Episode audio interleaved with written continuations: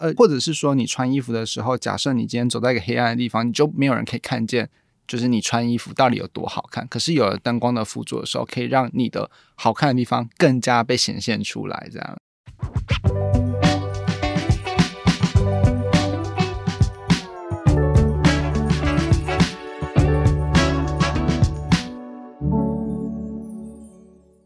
在设计里看生活，在生活里找设计。Hello，各位听众，大家好，好久不见，我是雅云，欢迎收听 Shopping Design 的设计关键字。那在这个系列单元“关设计什么事”里呢，我们会带大家一起观察以及解析生活里的各种大小事与设计的关系。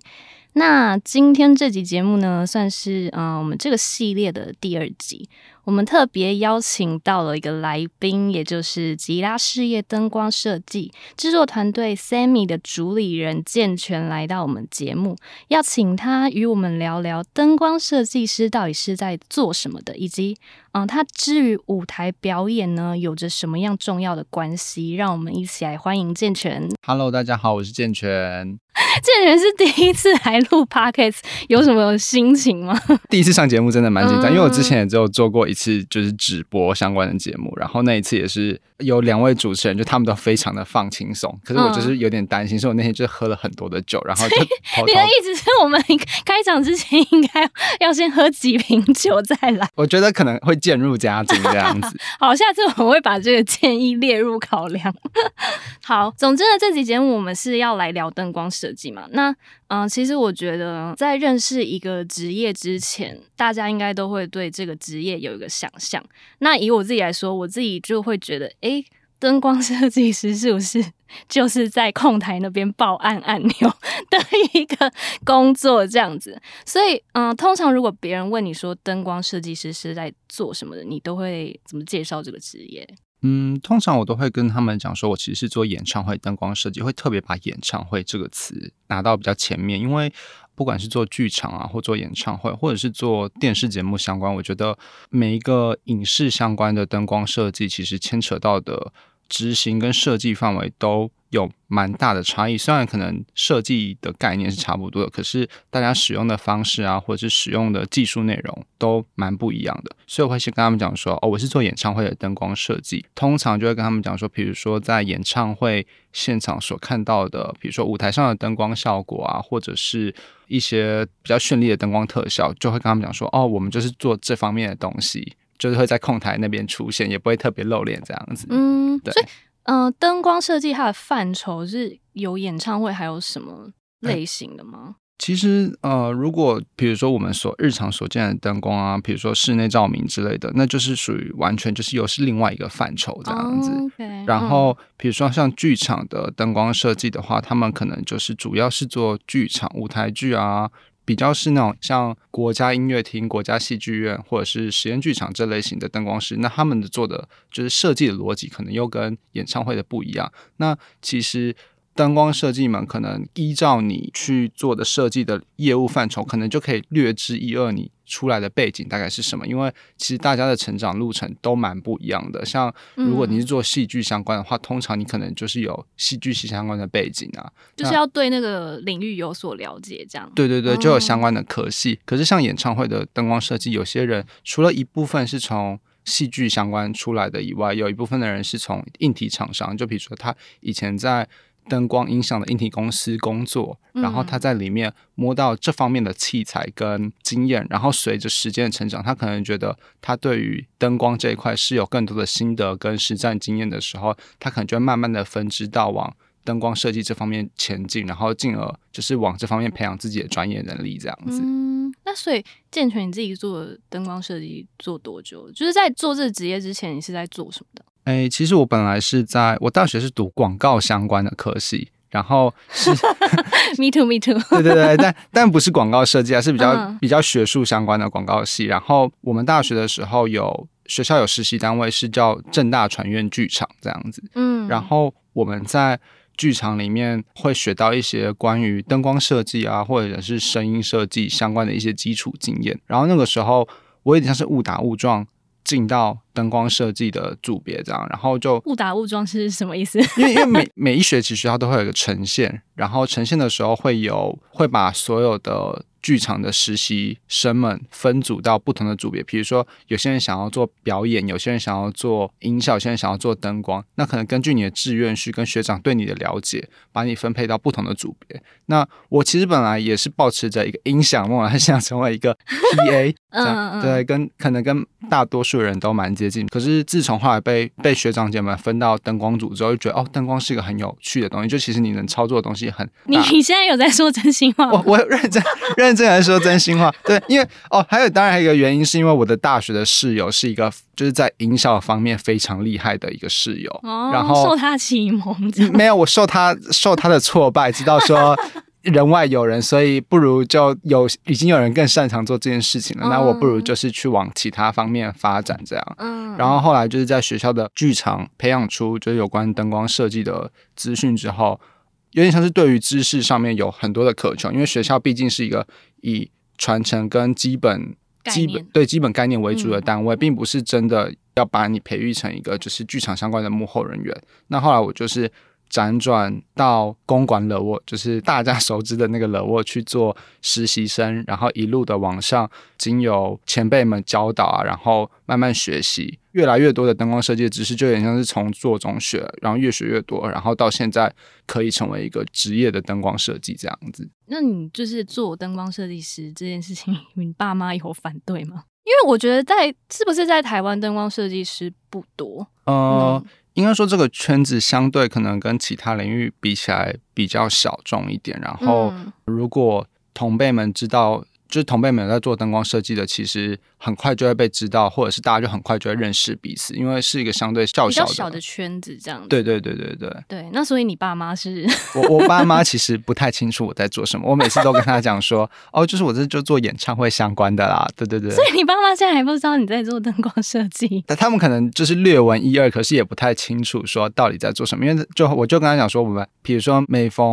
节庆的时候，因为大部分人都是就平常平日工作嘛，然后假日。休息，可是我们就以演唱会领域来说，反而是个相反，因为大家休息的时候，嗯、我们才能上班去赚大家的钱。通常就是跟爸妈他们跟我相处的时候，问我在做什么，我就说哦，我在做演唱会相关的。当然，他们第一个疑虑，爸妈就是会担心，就说哎，会不会吃不饱啊什么之类的。嗯、我说我都没有跟你们拿钱，你们就是不用担心这件事情。我就代表说我还可以把自己照顾的算蛮不错的这样子。OK，那所以你在做灯光设计师，就是你确定要往这条路走的时候，你有没有犹豫过？其实有诶，因为一开始的时候要往这个领域前进的时候，就有几个考验自己的事情，就是比如说你的接案的案源到底稳不稳定。因为我相信，不管是灯光设计或者是其他领域的工作者，在踏入成为自由接案者之前，一定会想说：我真的能成为一个自由接案者吗？因为每个月到底能赚多能赚少，其实都不知道。然后也会犹豫说：哎，我是不是其实应该要加入一个？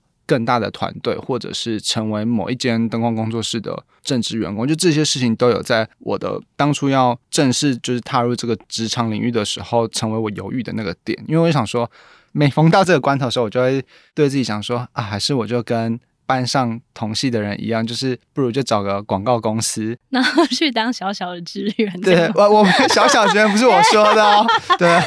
呃，但但就是讲说，就是想说，还是是不是应该回到本科系？因为我其实对广告系也是算蛮有热忱，跟觉得做这件事情其实是有趣的，所以有一度想说，那是不是就回去从事自己真的，比如说有这方面的相关知识跟专业技能的领域，但。后来有点像是误打误撞，我就先辞职，先把手边事情停下来，然后自己慢慢想说，哦，如果可以接案接到一个量，那我就是慢慢的增多。一开始先不，因为我本来就已经有一笔小小的积蓄，就是在那笔积蓄的状况下，看能不能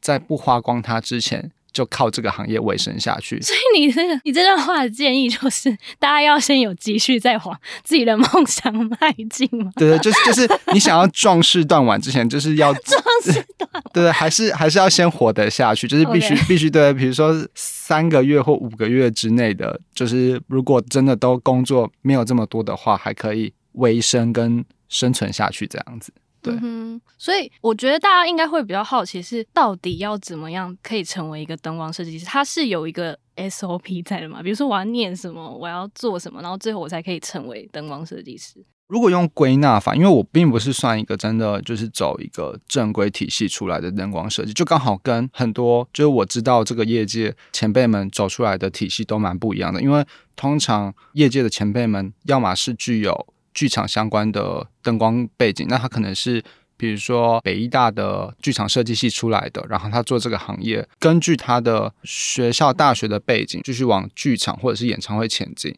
那或者是说，他可能一开始就像我先前讲的，他加入一个。硬体公司，他在硬体公司里面学到的这些技能，就是也是靠前辈们累积下来，跟他讲说，哦，比如说你在这个画面呢、啊，你就应该要做些什么事情之类的。嗯嗯嗯，那他做着做着之后，有这更多的知识跟相关的经验之后，他可能可以独当一面了。他靠这个技能之后，专职只做灯光设计，就在就是尽量不碰其他相关的事情这样子。可是我就说我状况比较特别，原因是因为我并不是以上，我没有真的去过硬体公司，也没有去过剧场设计。学习更多的知识，我有点像是在这个路途上自己摸索，然后不停的问周遭的前辈们说：“哎，你遇到这个状况会怎么解决？”跟乐团们，因为我主要是做演唱会嘛，所以我跟乐团的感情算是就是蛮不错的。那我就是跟乐团们一路合作。在做中学，然后去问比我更有经验的前辈们说，如果我今天遇到这个状况，我应该要怎么处理？然后随着时间的累积，比如说我的状况是可能两三年之后，随着时间累积，我大概就是能遇到的紧急危难状况，我都已经有所经验了。之后，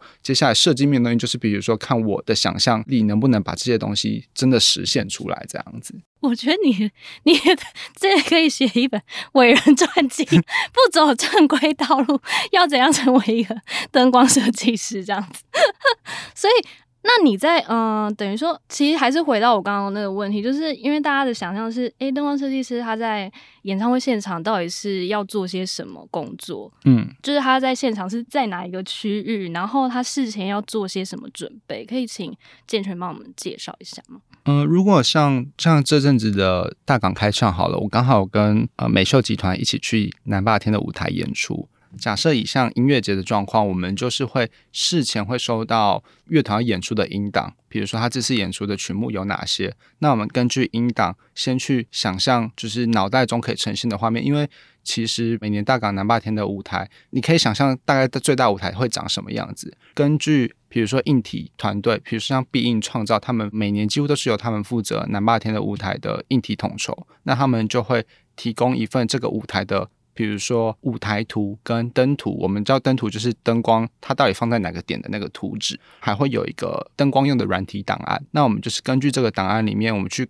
创造一个虚拟的模拟世界三 D 模拟世界。然后在这个模拟世界里面，我们就会根据我们的想象力，把这次演出的内容做设计，就是做城市，不是真的那种打 coding 的城市.但是就是比较像是一个把一个一个画面做出来，然后做成一个完整的一首歌的画面。那可能。比如说，像假设以美秀的状况来说的话，像像电火王可能就会有七十几个画面，那我们就是把每一个画面连接起来，然后在演出的当下的时候，在正确的时间点，比如说吉他 solo 的时间点，或者是主唱唱副歌的部分的时候的时间点，按下对应的 go。但是因为歌曲是已经是确定的歌曲了，所以每一个画面的编列的时间也是按照歌曲进行的状态做，就是一个一个。转换这样子，嗯，对。通常回到刚刚讲的，就是拿到灯图之后，我们做完设计，接着我们会在演出，通常会在演出的前一两天的半夜时段，或者是至少是要确定是太阳下山的时段，因为如果是室外的舞台的话，其实如果在白天的状况是看不到灯光的，因为光太阳光其实很强烈。那如果在白天就看不到灯光，所以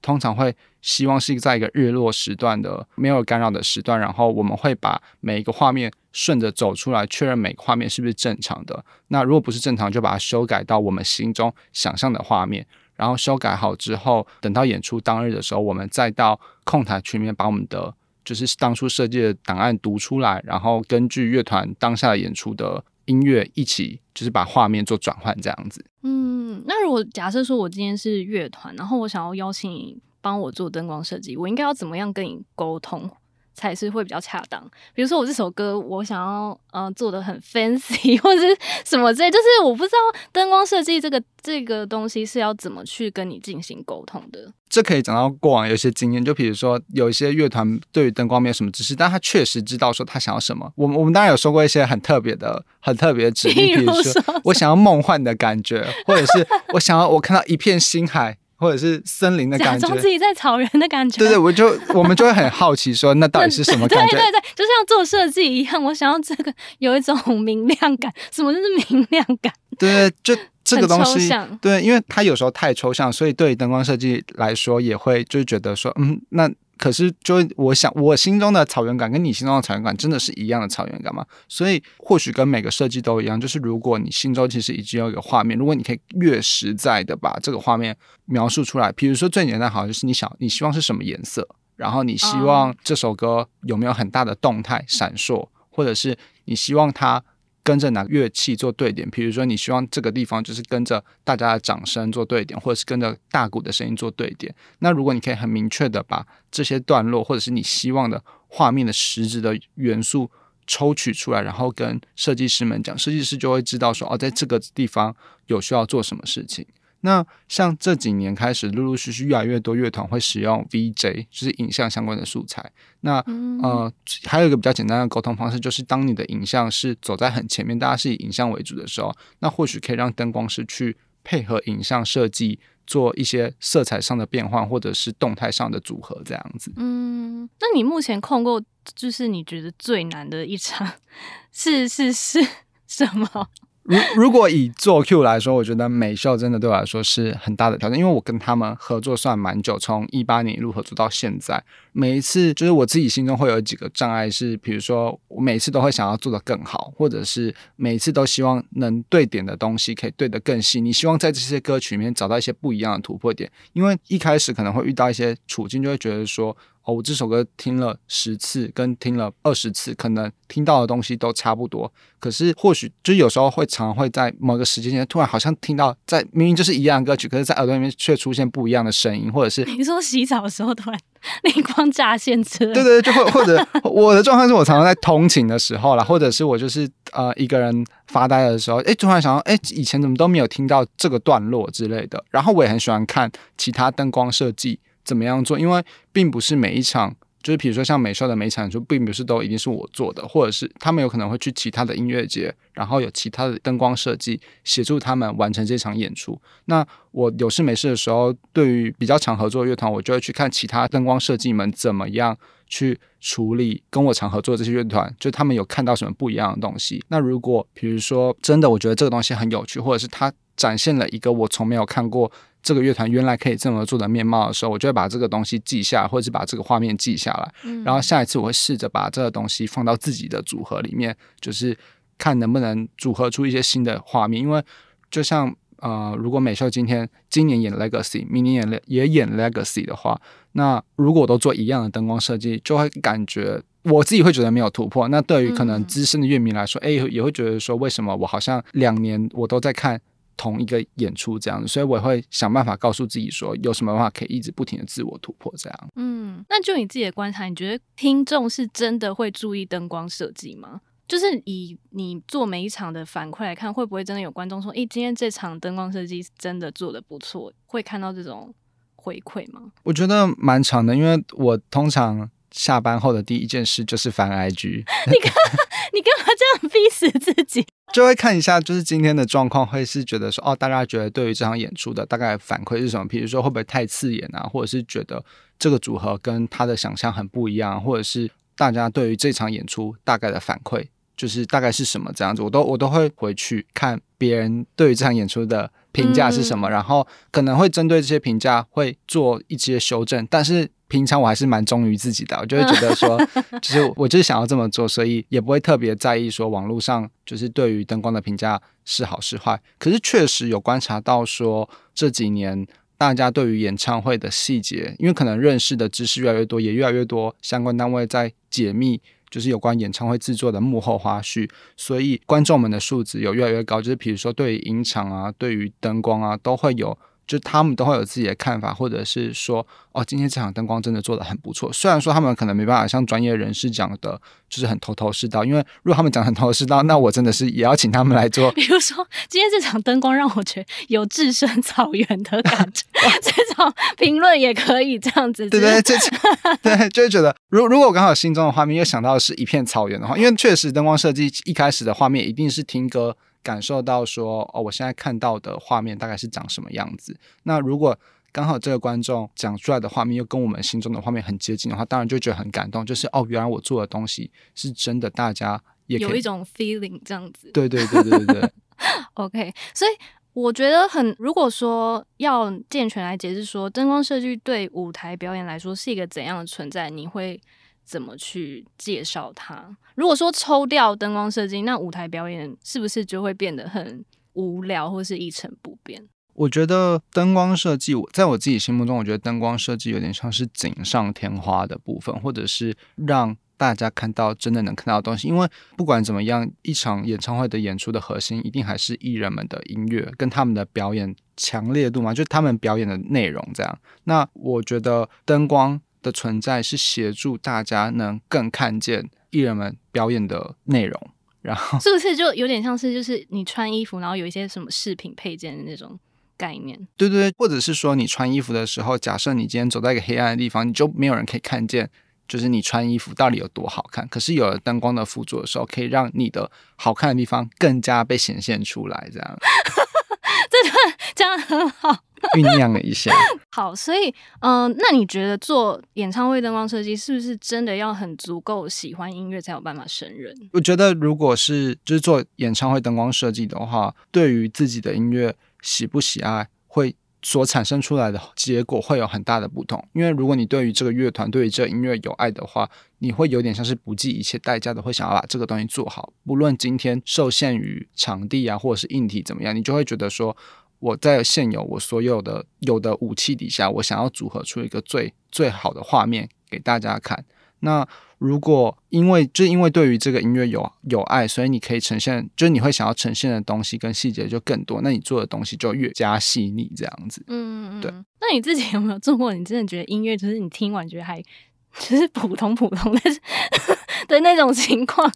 嗯、呃，应该说，我觉得还有一个就是，这就可能牵扯到我回到我本来接灯光的经历中，我觉得我算蛮幸运的灯光设计，我基本上没有接到。我真的就是觉得说，我听了没有感觉的音乐，就我基本上都可以在那个音乐里面找到属于我自己的乐趣，或者是哦，刚好他们就是我在听我很喜欢的乐团，那他们今天因缘机会找到我，我就觉得很幸运，说哦，我有一个机会可以跟他们一起合作工作，这样子，好像没有遇到真的说。就是哇，啊、我这个灯光这我这设计不出来，这样没有。对，这这音乐我真的好像没没办法，就是做下去，好像目前还没有遇到这个状况了。嗯哼嗯哼，那你你自己最近做过的嗯灯光设计有哪一些？就活动有哪一些？呃，如果是这半年或一年内的话，我用倒叙法做的话，最近期的就是田约翰的春季小巡回，然后再往前就是美秀的。大港开唱，南霸天舞台。再往前的话是 IMEN'US 在年初举办的 Into Universe。犹豫了是这样，哎，失忆了。哎，不对不对不对，啊，没有没有，Into Universe 是他们的专辑名称。那场演唱会叫做 Not Now，不是不在现在那个 Not Now，对不对？这是我就是今年。就是目前有经手的演唱会这样子，嗯嗯嗯，哎、欸，所以 DSPS 那个就是你的制作公司的制作团队做的吗？哎、欸，灯那个那一场的灯光设计，那场的灯光设计是交给我的灯光工作室的伙伴小竹设计的哦，对，okay、就不会，并不是我本人亲自下去做这场灯光设计，是由他们，我跟他们讨论说，大概这个整体的。演唱会的感觉跟氛围是往哪个方向前进，然后交由他们去做设计跟执行。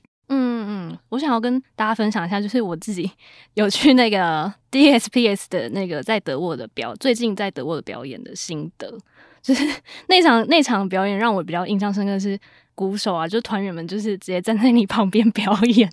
然后那场那场演出是嗯、健全的制作团队 Sammy 所做的所策的一个表演嘛，对不对？想要请健全就是分享一下，为什么做了灯光设计以后会想要有自己的制作团队？嗯，其实说还蛮好笑的。这个 DSPS 这个演出有点像是因缘际会而产生的，就是其实 DSPS 跟 Sammy 有点像是不可分离的两个部分。因为我们因为 DSPS 才有了 Sammy。本来一开始的时候，当初在做演唱会的时候，其实就是想要做自己也喜欢的演唱会，因为在演唱会分工里面有很大的一部分是。大家一起合作，然后根据导演给的指示，创造出一个想要的演唱会这样子。那我在跟乐团合作的过程中，会觉得，因为乐团一开始有的资源并没有到这么多，所以通常是每个岗位的工作人员，譬如说音控、灯光，他们根据自己的对于自己的职业能力，然后在自己的岗位上做出最好的表现。但实际上，并没有一个像正规演唱会上面会有一个导演做一个统筹。在一开始，就是如果乐团没有那么多资源的状况下，没办法做到这件事情。呃，我们蛮幸运，就是跟 DSPS 在去年的时候有申请到文化部的补助，然后就觉得说，哦，那我们要一起做一个演唱会。那一开始最最荒谬的时候是想说，我们想要去天文馆的宇宙剧场演出啦，就没有想那么多。然后我也是抱持很单纯的想，就是想说，我跟他们一起做这个演唱会，然后我可以做我自己想要做的灯光设计，这样。可是后来在制作的过程中发现。已经没办法一个人处理这么多事情，就是你不可能一个人要去处理灯光设计，你要处理制作，因为演唱会当天就会变得很很恐怖，就是你，要四处跑。对对，你不因为昂秀当时，哎，今天这个怎么办？今天 对，所以我就后来就觉得说，就是不如把灯光设计的部分交由吉他事业的工作室的同事们去。做设计，因为他们也都是很厉害的灯光设计师。那这边也想要 shout out 一下，就是 对，就是本会讲到吉他事业原因，是因为那个小竹，就是这次灯光设计，他其实本来也是草东没有派对的灯光设计。嗯，我们也算是认识蛮久的，然后就想说，哦，我因为真的没办法自己下去做这些事情，那不如找一个跟我就是可能比我还要厉害，然后呃我也信任的伙伴们。然后协助做这个演唱会，然后后来误打误撞就觉得说，哦，做演唱会制作其实蛮有趣的，就是并不是说只有在做灯光部门这个地方可以找到我我想要的快乐，我也可以再从其他的地方，比如说制作，协助大家去发想说，哦，我们在这个演唱会之中，我们大家各自想要完成的东西是什么，然后我协助大家把大家的想法融合成一个完整的东西，然后呈现在。歌迷的眼中，然后我觉得那样的成果出来的时候，我也觉得就是跟我在做灯光的时候有同等的快乐这样子。嗯，那你可以跟大家分享一下，就是 DSPS 的这场演出的呃形式为什么会跟就是传统演唱会的那种呃舞台上跟舞台下分很开的那种形式不一样？为什么会有这种想法？当初在，因为其实我们在去年十二月底的时候有办 DSPS 的第一场演唱会，叫做《意识的迷雾》，然后它跟梦的通道其实是一个绑在一起的系列。然后那个时候是在，因为去不成宇宙剧场，所以我们就不是退而求其次哦，这边对，是是刚好空总这边有一个 Dome 的空间，然后我们觉得这个空间，我们很希望有这个机会可以使用到这个空间，所以我们自己主动去接洽。空总也很幸运的，就是当这个计划的负责人很愿意给我们乐团一个尝试的空间，所以我们就把这件事情，就是把意识的迷雾在空总先承办起来。可是当我们在空总这种梦幻的场地办过了之后，就是回到梦的通道的时候，我们就在想说，还有什么办法可以超过这个演唱会？就是 你说在德沃要怎么超过空总这个概念啊？对，对，我们就想说，因为我们的团队就是那天就是我们一群人就坐在德沃的舞台上，我们就想说。天呐，好像没办法超过空总，然后大家就是一副就是我不可能再做出更好的作品的概念，就坐在舞台上，每个人都是一副已经就是啊、哦，我我就是做不了什么事了，对对，就不管怎么做都就只是那样子。后来之后我们就在聊天的过程中就聊说，哎，如果从舞台上看下去，好像蛮有趣的，因为好像大家都是在呃舞台上看。观众们通常都是在舞台下看乐团在舞台上演出，当然有一些特殊的形式是把舞台搬到楼的侧台演出。但是我们就想说，一开始是想说要把乐团跟歌迷的他们之间的距离打破，这是我们最一开始的想法。在那个过程中，就逐渐演变出说，哦，我们想要让歌迷们可以更了解，就是乐团们平常经历的这一切的空间到底是。长什么样子，所以才演变出说，最后决定把这个楼屋的空间重新打破，然后。再组建一个，就是有点像是 The Wall，但又不完全是 The Wall 的那样空间呈现在大家眼前。嗯，那你们有没有担心过，就是有那种疯狂歌迷会冲过去抱团员这种这种情况发生？我我们其实有，应该说我们没有特别担心这件事情，有考虑过这件事情，但是有想说 DSPS 的粉丝的调性应该是比较蛮冷静、温柔婉约的，对不对？对，因为因为在空总的时候的那个演出也是他们离乐团非常的近，就是可以基本上。想要冲上去，也没有人拦得住，因为我们都在比较遥远的地方。但是那个时候大家都是很和谐的，找到一个很 peaceful 的状况聆听，所以我们就觉得说，今天这个在楼的演出应该也可以很 peaceful 吧。而且最令我们惊艳的是，其实我们本来有一直在考虑说，演出的当天是不是应该要引导观众去哪边，或者是。站在哪边之类，但大家似乎都可以找到一个自己很舒服的地方。我原本要坐在一个贝斯手的那个灯光打打上来的那个地方，然后我那时候就疑惑，想说：“诶，这边是不是贝斯手站的地方？我不该坐在这里。”所以真的会找到自己应该坐的位置。对，而且我们本来因为贝斯手那边有设一张椅子，我们就想说会不会有人就是觉得那个椅子是什么特别坐，然后就坐在那边。不 会不会。那就是全场的焦点，但大家就是真的是可能就是有一种默契存在，所以都可以找到一个蛮舒服的地方，也不会真的对于演出者造成干扰的地方，然后坐下来欣赏这一场演出。嗯，所以建全你自己是嗯做了灯光设计师多久以后才就是创建了这个制作团队？我想一下，我做了灯灯光设计做了多久？帮你趁此趁趁此机会回溯一下。真的有？我现在多大？健全现在是二二十七，对，二七即将迈入二十八。OK，超 young，因为已经不 young 了。大概做灯光设计，就如果包含，就真的踏入这个领域，然后包含从实习生的生涯一路走到现在的话，其实应该差不多。也快六七年，在这个产业里面，相对算没有那么资历，并没有到非常的雄厚，因为还有比我雄厚用到 雄厚，对，资历并没有到非常的就是丰富，或者是可能比较称不上是资深啦，因为我毕竟也不是一开始就是学这个出身的，所以大学那四年有很多时间都是在摸索，但是。大概是到 Sammy 的成立，大概是到去年，就到今年刚好满，今年二月刚好满一周年这样子。我们也是确确实实是因为要跟 DSP 一起做这个演唱会，才会有 Sammy 的存在。Oh, OK，所以要特别在此要特别感谢 DSPS 帮你打在那个描述栏那里。对对，真的真的要感谢 DSPS，因为我很大一部分也是受他们的影响，因为我们最初会做这个原因，完完全全是因为 DSPS 的主唱人文就觉得说他提出一个很有趣的想法。那我们就是我觉得我们默契蛮好的地方，就是我们只想做有趣的事情，要因为这件事情有趣，我们才要继续做下去的动力。然后也是因为他让我们看到说，原来演唱会还可以往这个形式、这个方面前进，然后就会开始就是，即便在这个梦的通道结束了之后，我们也在思考说，还有在我们现在演唱会里面还有哪些事情是没有人尝试过的，或者是我们还有什么目标想要继续往前，然后就再继续跟更多的音乐人合作，这样。嗯哼，那比较。有兴趣想知道是，嗯，健全做了灯光设计师，到现在开了自己的，有了自己的制作团队。那这件事情对音乐跟现场演出的想法，是不是有些什么不同？就是有什么不同的看法或角度？这样其实有蛮大的不同，因为以前我在做灯光设计的时候啊，我眼里看到就只能看到灯光，就是我就会觉得说，灯光就是要百分之百的好这样子。跟导演沟通的时候，也会站在是。灯光的角度说，我就是要这首歌多帅多帅，或者是